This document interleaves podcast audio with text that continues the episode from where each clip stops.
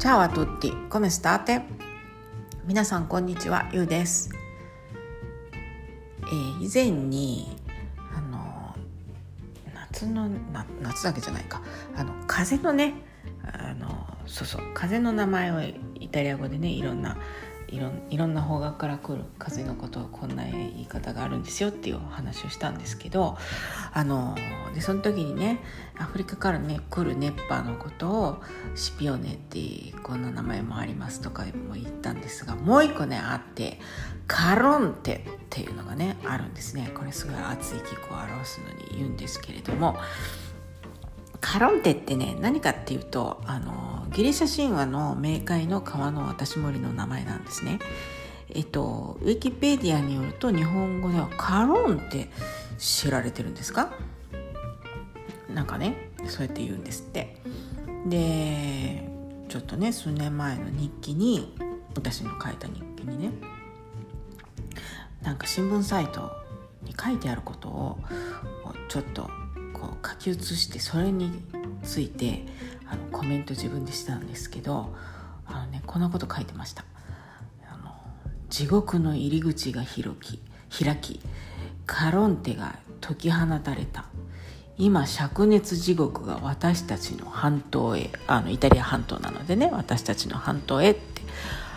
であるけどどんな暑さすごい表現。こんな風に自分で書いてあったんですけれどもね。あの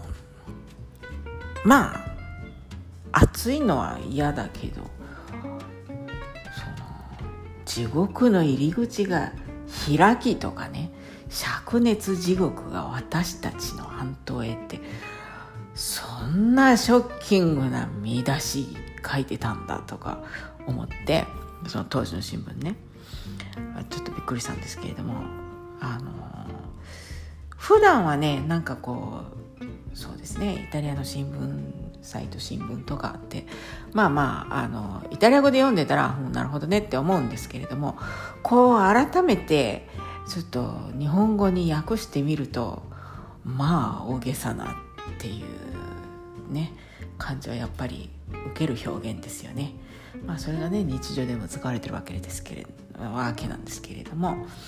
えー、っとそれでねえー、今はですね私の住んでるこの北イタリアはあの少なくともまあ私の住んでる町はちょっと涼しくってあのというのもですねえー、っといつぐらいだったかな？3日ぐらい前にあの氷のね嵐がねあの来たんですね。そのちょっと前にうちよりもちょっと東のベネト州ではなんかねそのテニスボール台の氷がボンボン降ってたのをこう映像で見たんですけれどもそれに比べるとちょっとちっちゃくってそうですね。まあゴルフボールよりはちっちゃい氷がだけどものすごい勢いで降っててあのねこう朝だったんですけれどももうねあもう今日は降るなって思ってたらどんどんねこう窓の外が暗くなってきてあまりの暗さにえどうなってんのかなって思ったら本当にもう空が真っ黒になっててでああもう来るんだって思った途端にものすごい勢いで雨が降り始めたんですね。でそれはもうすぐに氷に変わってであの3 4 0分ねその氷の嵐が続きました。あのそれでねそのまあなんとか落ち着いたんで雨戸を開けて窓を開けてベランダにも出てってしてみたら結構ひどくってあのうちの前の道はそのね街路樹から葉っぱや枝が引きちぎられていてでそれがねもう道に積もってたんですよね。だからすんごい状態で。でさらにねそのものすごい量の氷が降ったので今度はそれが溶けてあのなんか道を通ってる車のタイヤのもうねほんと大げさじゃなくって車のタイヤの3分の1ぐらいの高さまでねあのもう来ててその水の量が。だからねちょっとした洪水状態だったんですね。でうちのアパートのそのアプローチのねあの建物のアプローチの屋根の部分も完全に破壊されてたしあのでで次の日ね街を歩いてみるとあっちこっちでその街灯の電線のようなものがちぎれていたしでまあ友達としてね電話であの話してみるとやっぱねこの車の被害っていうのはかなりであのガラスが割れたりとかねももちろんだし車自体がねもうボコボコになっちゃったりとかね。で、まあ、そういうボコボコになったのはそういうのだけじゃなくって雨戸がねあのこっちの雨戸っていうのは、まあ、いろんな形のものがありますけれどもあの日本でいうシャッターみたいなのも結構あるんですね。でそれがもうボコボコにあのその氷の型がいってたり。うちもちょっと行ってるんですけれども。うちはあとはそうですねベランダのあの鉢がね軒並みやられててあのテラコッタとかプラスチックの鉢とか関係なくもうガランガランに割れちゃってて。なんかねあのインスタにも出したんですけどう茎がこうえぐれてたりとかね。そういうのもあったし。まあまあの被害だったんですね。でねそれだけじゃなくってどうやらねベルガムやブレッシャの方では竜巻なんかもね起こっていたみたいで。とにかくね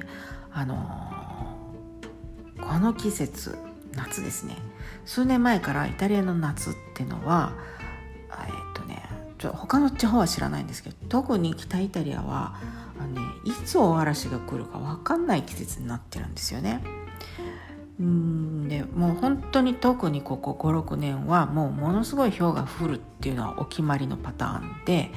だからね車に乗る人は保険に入る時は氷対策もチェック入れておく方が安心できると思うんですよね。でまあねさっきもその中南部の方はよく分かんないっことを言ったんですけれどもただね温度はやっぱりすごくってまあローマなんかはね普通に3 5 6度を超えてて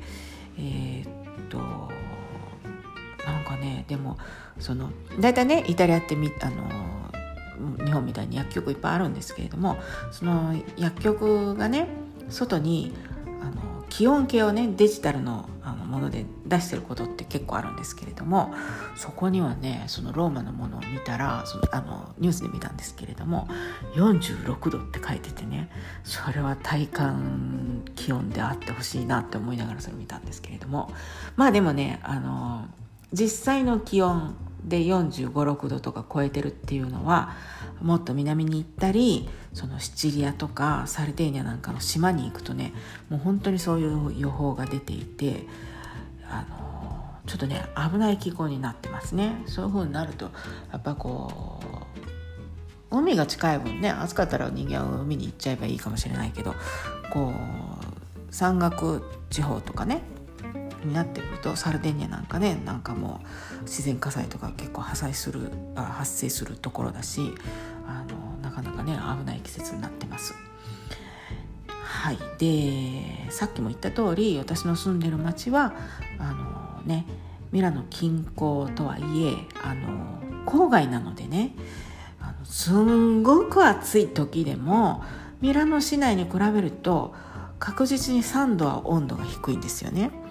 特に朝夕は少しマシかもしれないですね。あのまあだからねミラノ市内の人なんてどうやって住んでるんだろうともう本当にミラノももうクーラーなしじゃ生きていけない夏になってしまってて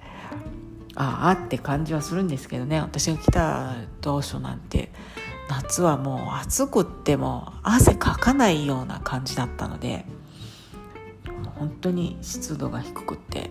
カラッとしたあ夏っていうのはこういういい季節なんだなってこう初めてそこで夏はいい季節なんだって思った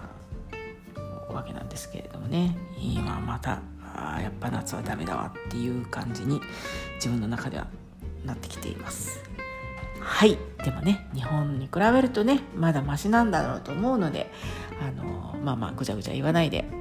できる対策をしてあの毎日過ごそうとは思っております。えっ、とね日本もなんか本当に暑さが大変みたいなので皆さんお気をつけください。それではまた明日から今日今ね日曜日なんですよ。だかね明日から月曜日から良い1週間をお迎えください。お過ごしください。それではまた。チャオチャオチャオチャオ。